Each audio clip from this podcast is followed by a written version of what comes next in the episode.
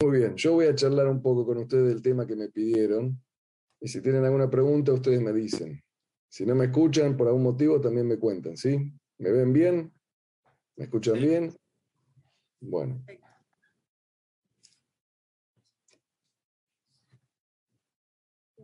El tema que me pidieron hablar fue sobre el lenguaje en, relación a la cultura sefaradí, la importancia que tiene el lenguaje, a ver cómo decía exactamente, la influencia del lenguaje en nuestra vida, una visión sefaradí. Ese es el tema de la charla de hoy. Bueno, eh, eh, el que eligió este, este, tema es un genio porque la influencia del lenguaje en nuestra vida es, eh, en realidad, es tanta la influencia que tiene el lenguaje en nuestra vida, que en realidad nuestra vida es el lenguaje. De acuerdo a cómo uno se expresa, así uno vive la vida. Ustedes eh, saben que una misma situación eh, puede ser eh, percibida por dos personas de manera distinta. Puede ser que lo que una experiencia para uno sea placentera, para otra persona sea una experiencia desagradable. Por ejemplo, eh, una persona entra a una escuela un chico entra a una escuela, el niño entra a la escuela y ve a todos sus amigos saltando sobre los bancos, pintando las paredes, tirando la pintura por el piso. El chico ve a sus compañeros haciendo esa actividad y se siente feliz, está contento, uh, acá hay una fiesta, él también empieza a tirar la pintura, empieza a tirar los bancos. Y si entra la maestra justo en ese momento, y ve que los chicos están tirando pintura, están eh, dibujando las paredes y eh, haciendo todo desprolijo. Para la, maestra es una desesperación, una situación que no la puede, mm, está sufriendo por esa situación. O sea, acá vemos que, primero, una misma situación no marca una, una satisfacción o una, un rechazo o una frustración en la sensación de la persona, sino que depende del, del, que ve, del punto de vista del observador. Las situaciones no son ni buenas ni malas, ni agradables ni desagradables, sino depende de cada uno. Con respecto al lenguaje, ocurre algo todavía más poderoso. El lenguaje es la herramienta con la cual nosotros eh, explicamos nuestra existencia, explicamos nuestra vida, explicamos todo y de acuerdo a la explicación, así va a ser nuestra sensación.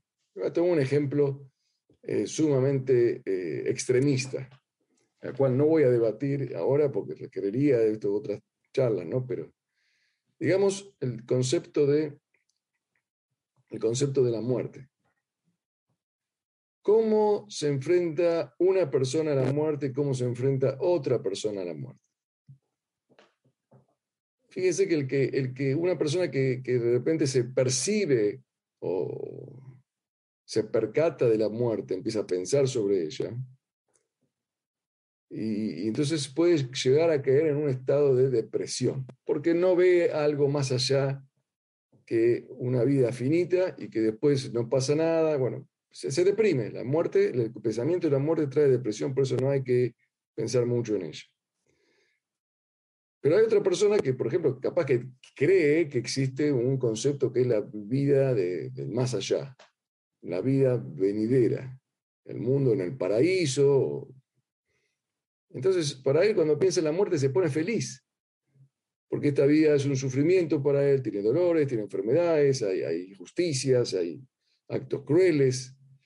Y él tiene una creencia, entonces su explicación a la muerte lo hace feliz. La explicación que le da el otro de la muerte lo hace deprimido, triste. Estas explicaciones que nos damos a nosotros sobre cualquier experiencia que nos, enfrentamos en la vida, las, la explicamos en nuestra mente con palabras. La Torá dice que cuando Dios creó al hombre, Nishmat Haim, le insufló a él un espíritu de vida. El Targum, la traducción al arameo de este versículo, dice, Vaipach Beapav Ruach Memalela. Dice así, Ruach, un espíritu parlante. El espíritu de vida es el espíritu parlante. Lo que nos da la vida a nosotros es nuestra capacidad de, del lenguaje, porque el lenguaje explica, nos da eh, argumentos, nos da eh, eh, dibujo, nos dibuja donde estamos. hay gente que con la palabra puede curar un montón de situaciones que le molesta, por ejemplo. Uno vive en un lugar, quizás no es un lugar muy agradable pero empieza a decir, no, pero acá tengo a mi familia y acá tengo a mis amigos. Quizás hay una guerra donde vive. Pero él con la palabra va curando eh, la situación y va transformando el entorno en un entorno agradable. Otra persona con la palabra puede transformar su entorno en un entorno desagradable. La palabra nos puede dar una explicación de, sobre nuestro, nuestro destino en la vida si uno puede explicarse que tiene un destino importante, trascendente, que va más allá de todo, se siente un, superhombre. Y si uno no encuentra las palabras para explicarse a sí mismo dentro del contexto de la historia o de la sociedad y se nota intrascendente, entonces pues, no encuentra sentido su, a su ser. Fíjense cómo la palabra, el lenguaje va explicando eh, eh, la vida. Hay, hay, muchos libros que hablan sobre esto. Yo no quiero me extenderme sobre eso, sino que quiero concentrarme más que todo en lo que tiene que ver con los sefaradíos, lo religioso, lo judaico. Pero ustedes pueden, si, si, si, si, me interesa el tema, pueden, hay un libro de un, de un profesor Echeverría que, que se llama Ontología del Lenguaje, y ahí es un libro que para estudiarlo bien detenidamente puede entender el poder que tiene el lenguaje. nosotros Vivimos según el lenguaje que tenemos. La palabra que más se repite, en la, y, con eso estoy diciendo ya la importancia que tiene el lenguaje en la vida del ser humano. La vida nuestra es lenguaje. Si no podríamos hablar, no seríamos seres humanos. Lo único que nos diferencia, según la Torah, entre las criaturas y el ser humano es la capacidad de explicar, de dialogar, de hablar, de, la, la, palabra. Ruach Malela porque los, animales también tienen sentimientos, tienen cierto razonamiento, pero lo que no tienen estas es explicaciones, ¿no? Uno puede explicar que, un país está muy bien porque le da una explicación y puede engañar y puede crear realidades que no existen. La palabra que más se repite en la Torah es, en más, con la cual Dios creó el mundo. ¿Con qué Dios creó el mundo? Con la palabra. Vayomer Elohim Yehior Vahior. Elohim Y no solamente Dios creó al mundo con la palabra, sino también Vaidaber Adonai Moshelemo. Dios transmitió su ley con la palabra a la, humanidad y al pueblo de Israel. O sea que la palabra constituye el vínculo por el cual Dios utiliza la creación del mundo y la transmisión de su Torah. Miren la importancia, el poder que tiene el lenguaje. De allí de todo este poder que tiene el lenguaje, que es muy interesante, que, si ustedes lo quieren estudiar, encontramos que el Rambam, Maimónides, dice que la primer mitzvah para poder entender la Torah es el, del limut Torah, la mitzvah del Torah, el mandamiento de estudiar Torah, es el Lashon Kodesh, es conocer el Lashon Kodesh. Lo primero que tiene que hacer un padre, una madre con su hijo o su hija, es enseñarle el ibrit, el idioma hebreo, en la zona Kodesh con el cual nuestro pueblo se constituyó. Para entender la cultura, la palabra de Dios hay que entender el idioma que Dios utilizó. Ahora ya pasamos a otra faceta en la charla. Antes hablamos de la importancia del lenguaje, ahora estamos hablando de la importancia del idioma. Para entender una cultura hay que entender el idioma, incluso el acento. No es lo mismo el, castellano argentino que el, eh, el castellano mexicano o el boliviano o el español. El acento también, el que entiende el acento, ustedes notarán ya mi acento, me imagino que les resultará un poco, eh, aunque hay varios argentinos ahí dando vuelta por, por México. Pero es divertido escuchar a una persona con un acento distinto. Es atractivo, a veces puede ser desagradable para algunos, otros no. En el, en el, en el tonito con el cual uno habla, en la manera con la cual uno canta, como los argentinos cantamos cuando hablamos, los mexicanos también, pero cantan para el otro, ¿no? Para uno mismo uno no se da cuenta que está cantando. Eso tiene una cultura, tiene un, una connotación psicológica y sociológica. El idioma habla con el lenguaje y con sus facetas. Entonces, uno no, no puede ser totalmente eh, aprender una cultura si no conoce el idioma. No puede leer y entender a Shakespeare si no lo lee en inglés, ni tampoco puede leer Cervantes si no lo lee en castellano. O no puede entender a Dostoyevsky si no lo lee en ruso. Y no puede entender el, la Gemara si no entiende arameo, no puede entender la Torah si no entiende hebreo. El idioma con el cual uno se expresa más allá de la traducción, tiene una importancia muy grande. Entonces, nosotros, ahora como pueblo que tenemos que mantener nuestra identidad, el tema del idioma es un tema fundamental. O sea, tenemos ahora dos, para mantener la identidad, debemos utilizar adecuadamente el lenguaje, en el idioma que sea, y segundo,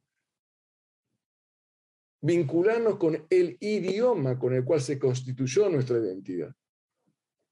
A mí me parece, no sé a usted qué les parece, pero por ejemplo yo noto que en Estados Unidos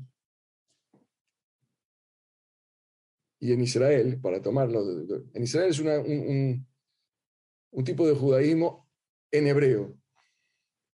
En Estados Unidos, donde, donde hay una comunidad judía muy grande, por traer un ejemplo, es un judaísmo distinto a causa del idioma inglés. Los americanos estudian, tienen prácticamente toda la Torah en inglés, la tienen traducida en todo, todos los libros en inglés, estudian Gemara en inglés. Yo, yo, yo hablé con amigos míos americanos que estudian Gemara, pero no saben hablar en hebreo. ¿Cómo puedo entender una Gemara? ¿Cómo pueden tener un, capítulo de, de, la Torah? Lo entienden, lo entienden, pero lo entienden a la americana el judaísmo. Y así con el tiempo se van creando culturas distintas con una similitud, porque tiene la misma raíz. Tomemos un ejemplo histórico, por ejemplo, cuando los judíos vivían en Alejandría, en la época de Filón de Alejandría. Habían cientos de miles de judíos en Egipto, más que en la propia Israel. Filón de Alejandría, si leyeron el libro, él escribió un libro espectacular varios libros, donde explica toda la Torah en griego y hace explicaciones pirushim en griego, de palabras en griego, y, como si fueran, o sea que tiene una visión griega del judaísmo. Todo esto eh, nos, nos, tiene que ayudar a percatarnos. Me acuerdo una vez, una anécdota, que me reuní con Shimon Pérez, presidente de Israel. Y le conté que tras Buenos Aires eh, nosotros trabajamos y hacemos eh, una muy fuerte dedicación a lo que es la juventud para que se mantengan en el judaísmo. Y él me dice, eh, no te olvides nunca de enseñar el ibrit. El ibrit es el sustento de nuestra cultura. Y yo, cuando me decía estas palabras, que uno que escuchaba me pregunta, pero ¿cómo? Tan importante, un presidente te dice estudiar hibrid. Pero es muy inteligente lo que dijo, porque estamos en un galut, en la diáspora. Si se mantiene el idioma, ya el idioma contiene las otiot, las palabras, las tebot, ya contienen en su estructura un, código que formatea genéticamente nuestra cultura. Hay muchos, por ejemplo, los cabalistas o los filósofos que dicen el poder que tiene la letra. La letra, la palabra, la pronunciación, el dikduk. Si fueron a un Betacneset alguna vez, especialmente de Sefaradí, cuando ven que les va al Coré, el que lee la Torah, se llega a equivocar, tendrían pistola le dispararían, pero si no, todos reaccionan, no, se dice así, se dice así. ¿Qué pasó? Dijo, ah, oh, eh, como si fuese el mundo abajo. Porque no, es importante, eh, eh, no lo saben por qué reaccionamos, pero había una tradición, no se puede cambiar una letra. La letra te cambia la identidad en el idioma. Si cambias un acto, en la tradición no es tan grave como cuando cambias la forma de explicarlo. Jajamim Zarube Ibrehem, dice el Pirkei Los sabios deben cuidarse con lo que dicen. Porque una, un error puede producir una equivocación eterna. Una vez que se usa una derayá, una explicación en un betacnese, en público, y el jajam pronunció algo y no lo pronunció bien o no lo dijo bien o lo tradujo mal, lo que escucharon se, genera un efecto dominó que no, sabemos dónde termina. Todo por una palabra mal dicha que puede desarticular la verdadera identidad. Por eso cuando decimos que hoy somos Yehudim o tenemos identidad judía, es algo relativo. Relativo porque es lo más próximo a lo que es la tradición judía es lo que podemos tener nosotros, pero se habrá tergiversado muchas cosas. Y nuestra misión, como están haciendo ustedes ahora aquí sentados, es redescubrirla. Por eso hay una mitzvah muy grande de mitzvah Talmud Torah que neget kulam. La mitzvah de estudiar Torah es superior a todas las demás mitzvot. Pero cuando uno estudia, vuelve a estudiar y vuelve a preguntar, lo que está haciendo es descubrir los errores de percepción que habrá tenido cuando él se crió en el entorno donde se crió. Porque nadie se cría en un lugar perfecto entonces recibimos la Torah como escuché un poquito acá, un poquito por internet, un poquito por WhatsApp, un shiur del Rab acá, un shiur del Rab de Argentina que me habla por Zoom. Cada uno me cuenta algo, al final uno tiene un batido en la cabeza. Y por eso viene Talmud Torah que neget. Hay que estudiar de vuelta, Torah, entendiste bien, no entendiste bien, porque el lenguaje, como no, como no es, el, no tenemos un lenguaje perfecto, em, y no tenemos a veces el idioma auténtico y autóctono del judaísmo, que es el idioma hibrid, nuestra percepción del judaísmo puede estar tergiversada, desarticulada, carente de, su, integridad. Entonces el Talmud Torah, el Talmud Torah, reunirse para estudiar, estudiar, uno va desasnándose, va descubriendo poco a poco, cada vez más, cada vez más, y va acercándose cada día más a la identidad que corresponde siempre, y todo al final se trata del lenguaje. El estudio de la Torah tiene que ver, en definitiva, con descubrir palabras y letras, con la cual Dios se reveló al mundo y con la cual Dios creó el mundo. El Talmud Torah nos hace descubrir a Dios. Cuando uno tiene un lenguaje y un idioma correcto, donde puede expresar las cosas tal como son, esa es la sabiduría más grande. Dios, en la sabiduría dice el Midrash que Adán a Rishon, el primer hombre, Dios le mostró el mundo. Y la sabiduría más grande que tuvo Adán fue que a cada animal le puso un nombre, a cada ser. Adán, él mismo se llama Adán por Adamá, porque se creó de la tierra. Y la Yona Kodesh es así, tiene todo, cada palabra tiene una explicación. Javá Em Kolhai, Eva es la madre de todo ser vivo. Y así le encontraba a cada animal su esencia, el idioma es la esencia, el, lenguaje es la esencia de las cosas. Cuando se utiliza correctamente. Cuando utilizamos un idioma incorrectamente, estamos transmitiendo un mensaje que no es y confundimos, imagínense esto de generación en generación. Por eso hay una gran misión de descubrirse constantemente, perfeccionando el lenguaje en general y aprendiendo el idioma de la cultura que queremos reconocer y aprender. Por eso, sí, sí, el, idioma y Brit. ahora pasando al tema de los sefaradí. En la Yonah Kodesh y, la percepción del judaísmo, hubo una gran diferencia, por ejemplo, no, voy, es discriminación, mi mamá es ashkenazí y yo respeto mucho a los, a los ashkenazí porque somos todos iguales, pero nada más del punto de vista histórico, quiero hacer algunas em, eh, puntualizaciones sobre eh, aspectos que ocurrieron por la, coyuntura en el mundo sefaradí y, otros que ocurrieron en, el mundo ashkenazí. Tenemos dos, dos, historias. El mundo ashkenazí fue un mundo, fue una comunidad muy discriminada, perseguida en Europa a lo largo de la historia. En cambio, la, la, cultura sefaradí original, estamos hablando de España, que ahí fue donde empezó el sefaradí, eh, fue una cultura, una comunidad donde gozaron de una mayor libertad. Todo eso generó circunstancias en la conformación de identidad de cada una de las comunidades. Por eso hasta hoy en día, después de tanto tiempo, todavía siguen existiendo el concepto de Sefaradí así cuando ya no tendría que existir más. Por lo menos tenía que haber ahora mexicano, argentino, y americano, o israelí o francés. Pero todavía sigue porque son miles de años, que dos mil años prácticamente que se vivieron con distinta historia. Y una de las facetas que separó a la Ashkenazí del Sefaradí fue el tema del idioma. Hay muchas cosas eh, diferentes, por ejemplo, que van a encontrar entre los Sefaradí y Ashkenazí. Cómo se saludan, por ejemplo, cómo se saluda uno en una fiesta en, eh, en Ashkenazí. Hag Haxameach no existe mucho en el saludo ese en el mundo sefaradí. Se dice Tishkule, Yamim Rambot, o eh, se saludaba en ladino o en árabe. Al Rab le dicen Rab, y en eh, los, los le dicen Jajam, eh, al Rab. Ahora con el Estado de Israel, por ejemplo, cambió mucho y unificó criterios el Estado de Israel y bajó una línea unificada.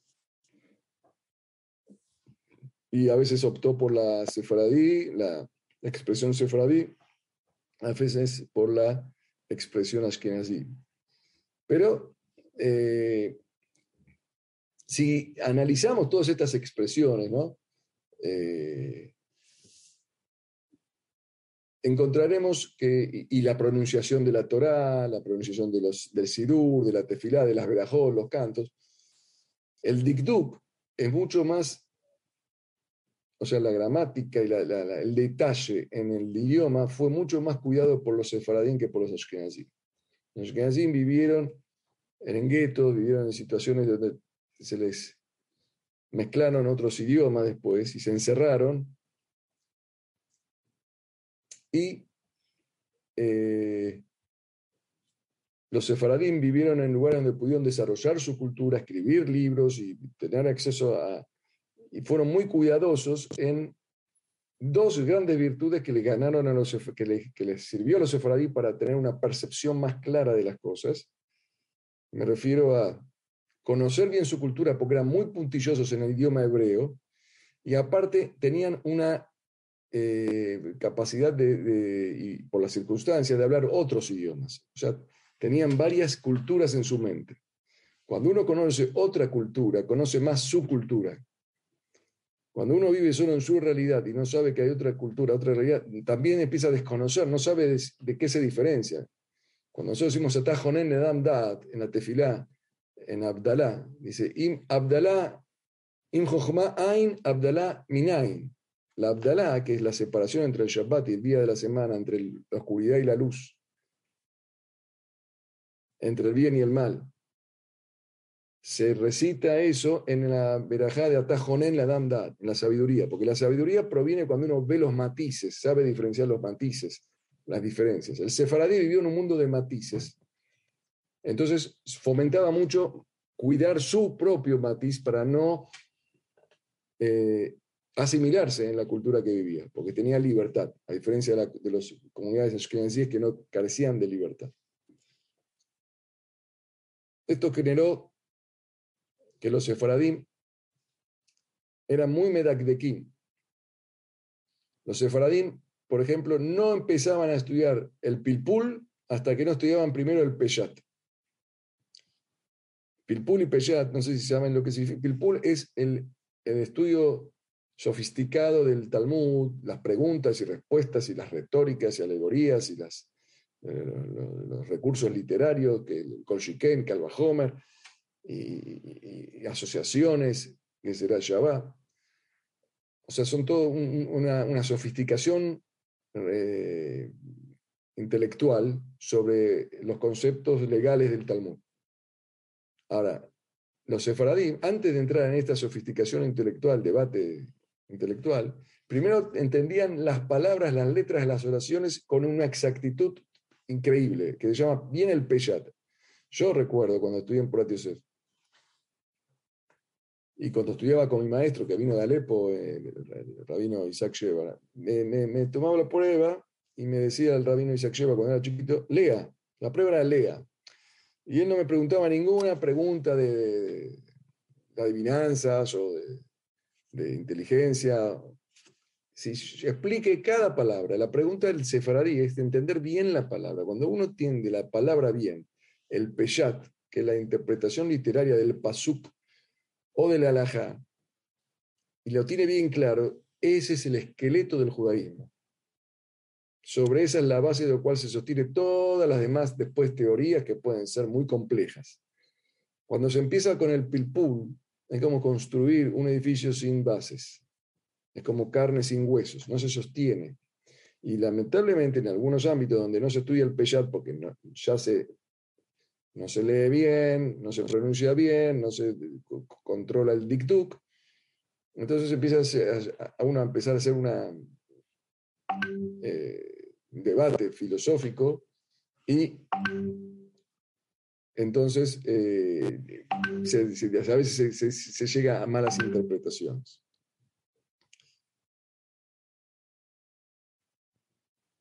El, el sefaradí, si ustedes ven eh, cómo escriben los libros, por ejemplo, uno de los autores que mejor escribía hebreo era el Rambam. Y él escribió todo el Mishneh Torah en hebreo. Y él fue el que dijo esto, como dije anteriormente, que hay que, estudiar hebreo. El, el, sefaradí también tuvo la, suerte de vivir en, una, eh, en espacios donde los idiomas eran parecidos al hebreo, tenían la misma raíz, como los árabes, tenían el árabe muy parecido al hebreo, los libros fenicio, el eh, asirio, son todos idiomas casi iguales que muy parecidos al hebreo. Entonces, mantuvo la pronunciación, mantuvo la, gramática. Los así tuvieron que ir a un, a un lugar donde primero que todo se escribe de izquierda a derecha. Cuando el hebreo se escribe de derecha a izquierda. O sea, imagínense, es otro como, como, como, como el chino. Y la pronunciación es totalmente distinta. Y con el tiempo se les eh, tergiversó la pronunciación. Por eso eh, eh, la influencia, la pregunta que ustedes, el título de esta pregunta, de esta charla, que es la influencia del lenguaje en nuestra vida, como seres humanos, hay que ser muy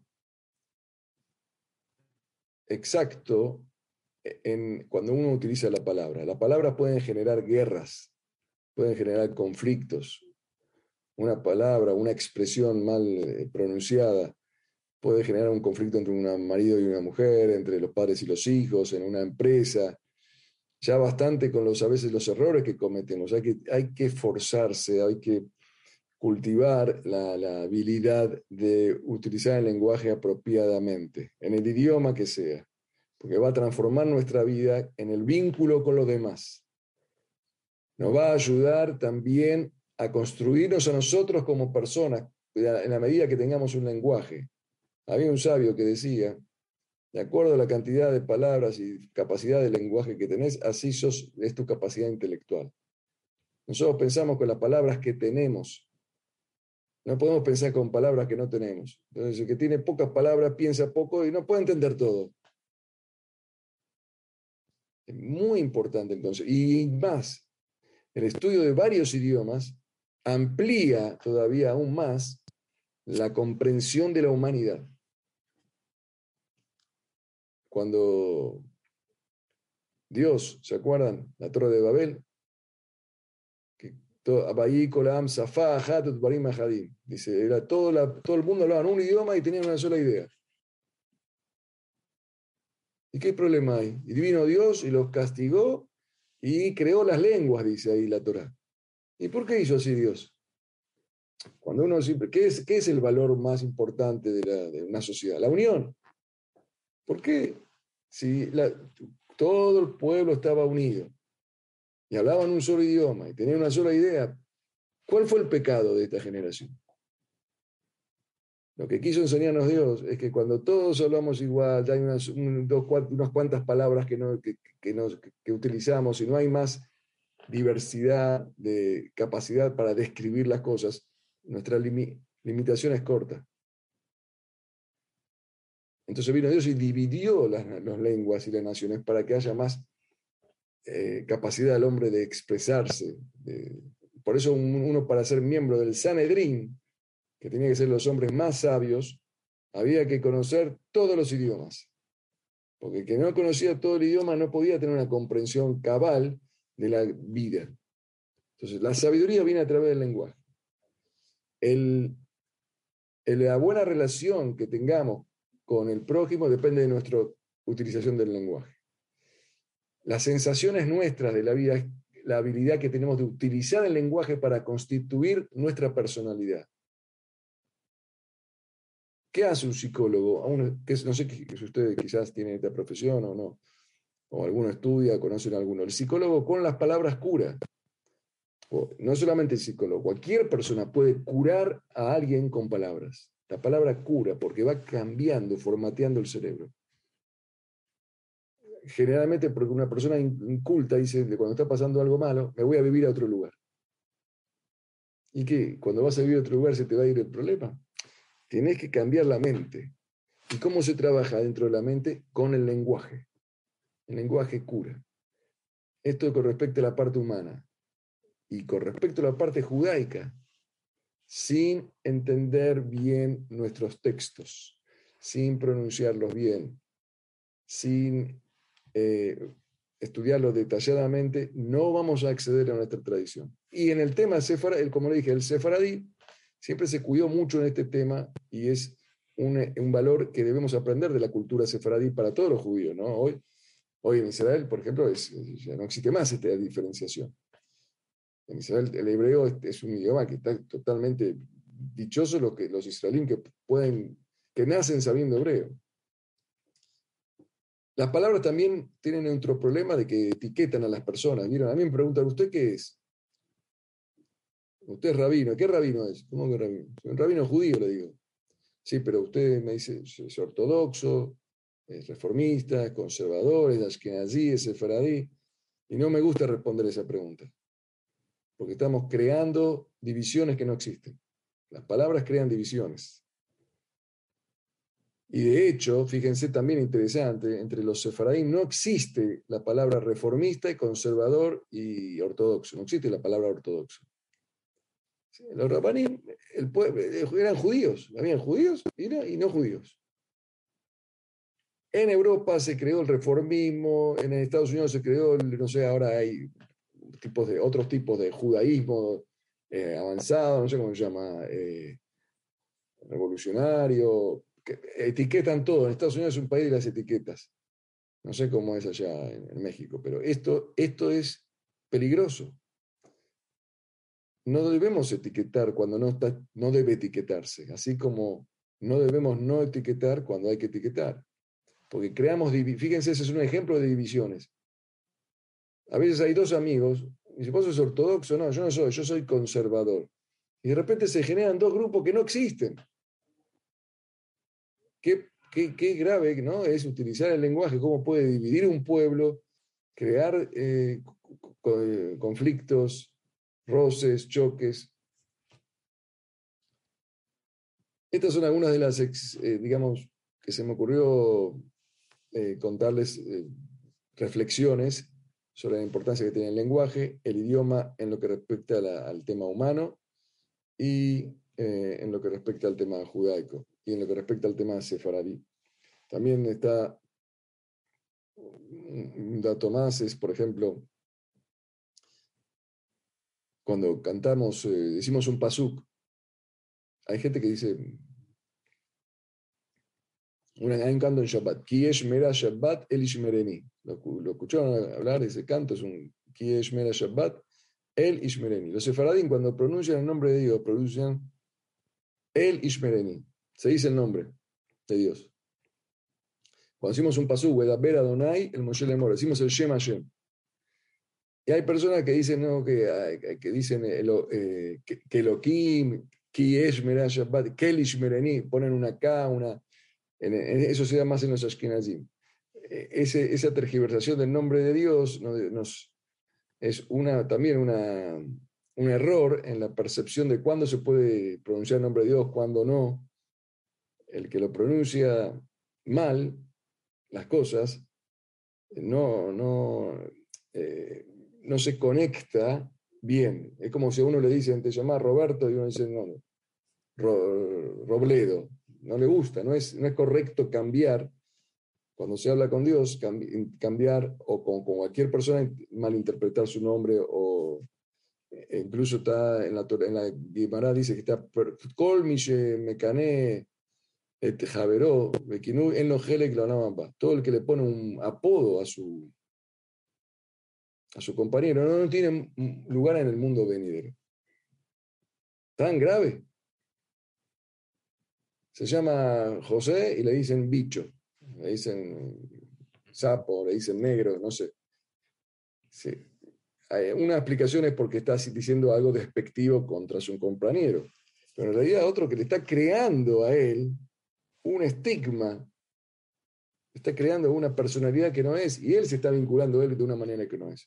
Por eso los sefaradín siempre tenían cuidado, cuando decían nombre de Hashem, lo decían tal cual, en una derayá, no se dice Elohim, se dice el pasuk entero. Bereshit, bara, Elohim, esta llamada No se dice la Q, no sé si ustedes escucharon eso alguna vez, porque el, el nombre hay que cuidarlo, especialmente el nombre de Dios. También hay una explicación, por último, le digo, en, en el Kabbalah, se dice que cada nombre de Dios están insertos en las palabras de la Torah. Dios es la realidad, Dios es la creación. Cada palabra de la Torah debe ser pronunciada, entendida adecuadamente, porque a través de ese entendimiento uno capta la realidad que Dios creó.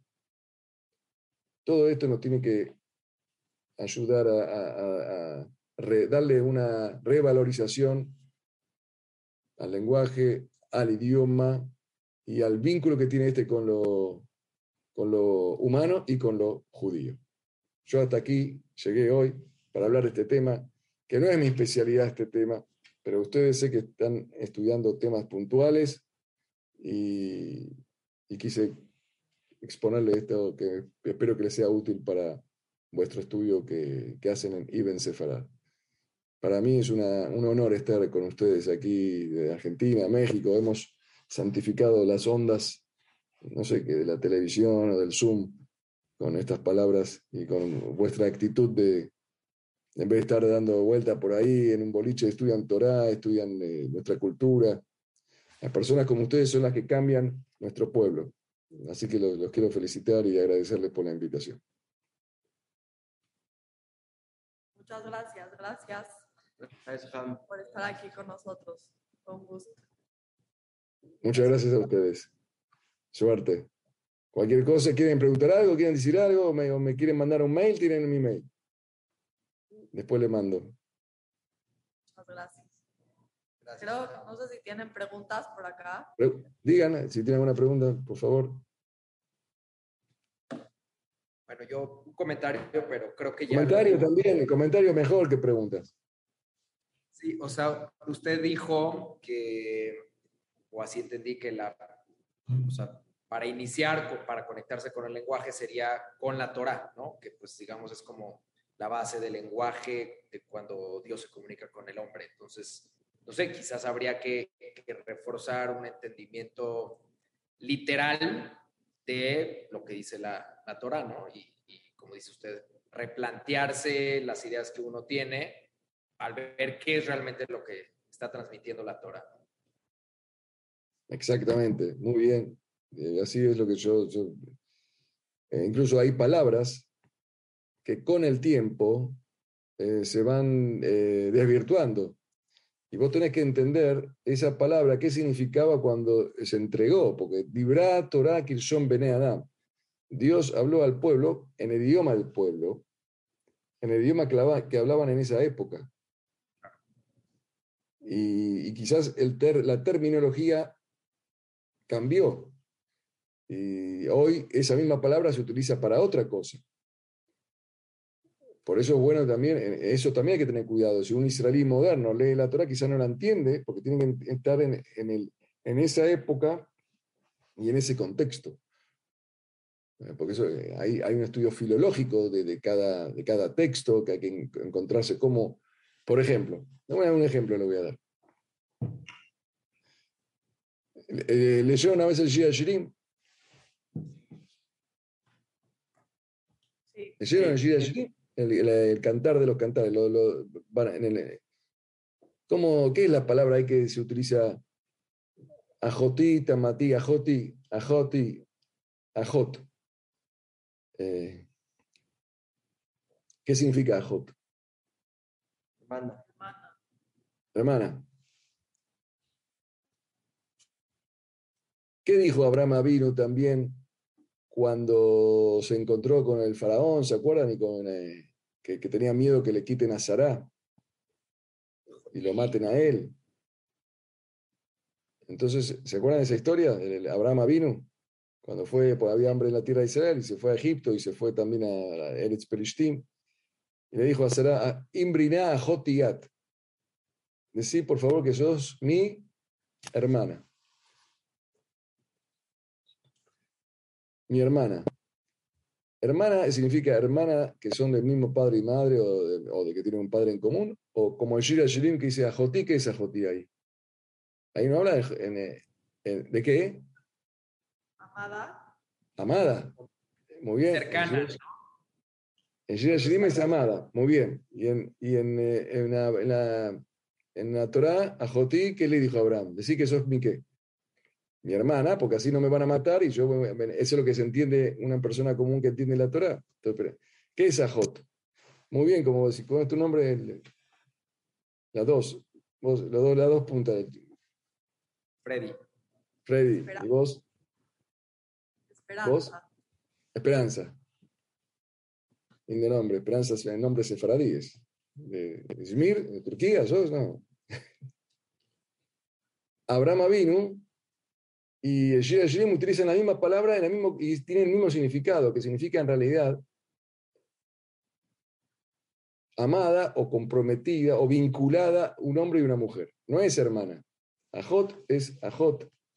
ya el ajotá, cuando habla una, uno al lado del otro. Y lo que decía Abraham era que decir que sos mi novia, es como la novia. Mi, la, está cortejando pero no sos mi esposa. Si sos mi esposa, la única forma de casarse con vos, porque ellos no se van a casar con una mujer casada, entonces lo solucionan fácil los egipcios, en la época de, Faraón, me van a matar a mí para hacerte, para viuda.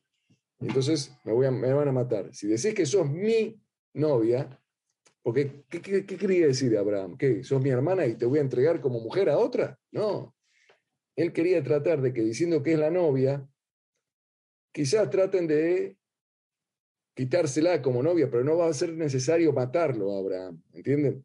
Porque la novia, bueno, puede venir uno y tratar de quitarle a la novia al otro. Y se va a poder casar porque no está casada. Este es y, entonces, Ajot ahí no significa hermana en la Torah. Significa como Shira Shirim, amada, o cortejada, o novia. Pero hoy en Israel se, se utiliza Ajot para hermana. O incluso ajot también se usa para otro tipo de, de expresión en Israel. ¿Para qué se usa ajot? Enfermera. ¿Sabían eso? En Israel la palabra ajot es enfermera. Los chicos le dicen, si ustedes dicen a un chico, a un chico de 10 años, que la, la ajot es la enfermera. Entonces miren cómo el idioma a lo largo del, tiempo fue cambiando. Entonces uno tiene que indagar para entender qué quiso decir la Torah. Esto estamos hablando en la interpretación básica y literal. Imagínense cuando tenemos que entender, cuando hablamos de emuná o bitajón, o cuando se habla de conceptos de, de, de bekut, uldov apegarte a Dios. ¿Qué es apegarse? Son conceptos más profundos. si, no entendemos el idioma, y para entender primero, la, eh, para entender la, profundidad de las cosas tenemos que entender lo básico. Si no, vamos a caer en una desvirtuación. Y hoy vamos a encontrar que hay mucha religiosidad hueca, que no está basada ni sustentada en el estudio serio como, por ejemplo, el que ustedes hacen. Vamos a indagar, vamos a hablar con un rabino de Argentina, es aprender más vamos a hablar con un rabino de allá, de estudiar distintas culturas, investigar, y entonces ahí va uno creando una comprensión sólida de la tradición. ¿Alguna sugerencia de algún libro o alguna forma de estudiar para, para pegarnos al idioma? Yo sugiero siempre eh, eh, dos cosas. Eh, aprender sobre el lenguaje en general, cualquier idioma, ¿no? El concepto del lenguaje, el poder que tiene el lenguaje. Eh, hay temas muy interesantes, por ejemplo, en el, judaísmo el, tema de la, En Kippur decimos Kal Nidre. Todas las promesas. La promesa es algo que está muy analizado en la psicología, el poder que tiene la promesa de crear una realidad. Y justo en el judaísmo, la, promesa es algo muy juramento, es algo muy grave, que si uno es un juramento y no lo cumple, dijo algo, no lo cumplió, es una cosa gravísima. Es de los pecados más graves, dice la Guimara, el Rambam. ¿Qué tanto? El juramento. Dijo que voy a ir y no fue. ¿Qué problema hay? ¿No? Porque ahí empezás a distorsionar las realidades. Y en la psicología se habla mucho de la, promesa, el poder que tiene de generarte. Cuando vos decís algo a vos, te estás sugestionando para cumplir.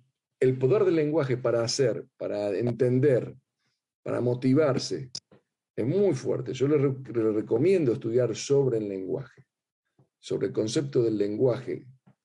Y el libro que les recomiendo es Ontología del, Antología del Lenguaje. Yo lo tengo por acá, en algún lugar. Si lo quieren ver, el libro es un libro que, que les recomiendo para... Van a, van a tener otra percepción de vuestra realidad y van a elevar, a ayudar mucho en la vida ese libro. Es difícil, no sé, pero si no se pueden ayudar con alguien. Me voy a fijar si tengo para mostrar en la tapa.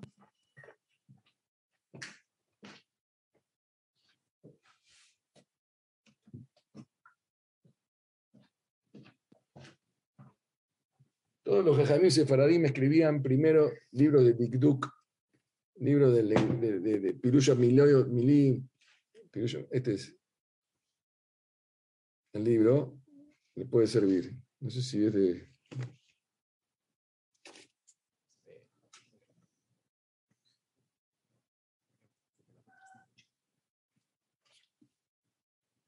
sáquenle una foto. Esto para, y después tienen que estudiar Ibrit, el idioma de Jonah Kodesh. Hay que estudiar el hebreo. Estudiar, aprender, pronunciar, donde cómo se lee. Primero la lectura, es muy importante, la lectura. Aunque uno no entienda, primero la lectura, las letras, la forma. Como chicos, los chicos aprenden con cubitos primero y al final aprenden las cosas, los conceptos grandes. Pero tienen que aprender primero los cubitos. Es el, y sobre Hybrid, hoy ahí tienen ustedes ahí aplicaciones, un montón de sistemas para estudiar el idioma hebreo.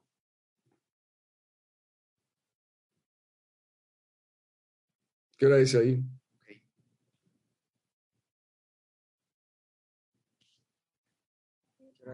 Diez y media. Diez y media.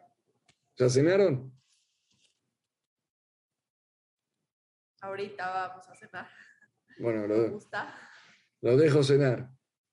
Yo ya cené antes. Acá son doce y media. Ya es tarde. ¿Algo más? Muchas gracias.